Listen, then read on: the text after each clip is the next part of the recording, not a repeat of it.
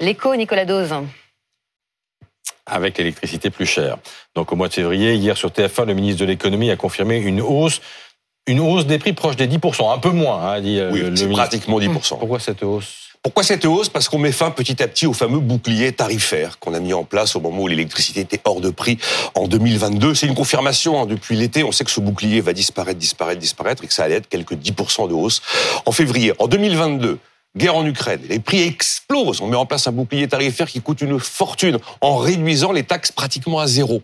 Alors évidemment, là, les hausses, sinon, elles auraient été supérieures à 100% pour les gens.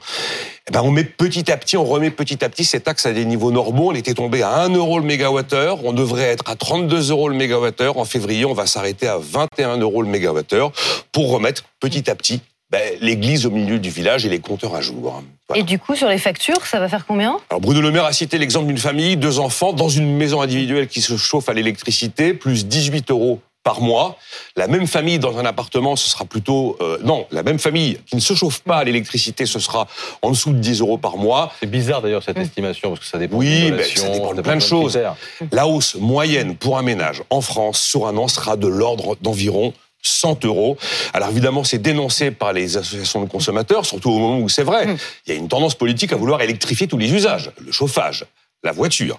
Mais du côté du gouvernement, on ne peut pas indéfiniment laisser brancher un système de subvention globale de l'ensemble de la vie de tous les jours. Ça a coûté 9 milliards d'euros tous les ans aux finances publiques, le fait d'avoir ce bouclier tarifaire hyper efficace, mais hyper coûteux. Et on découvre très concrètement ce que c'est justement que la fin du quoi qu'il en coûte. C'est exactement ça. Alors c'est une étape compliquée à vivre politiquement. Parce que pendant deux ans, vous voyez des milliards qui tombent et qui pleuvent venant de partout, on ne sait pas trop d'où d'ailleurs.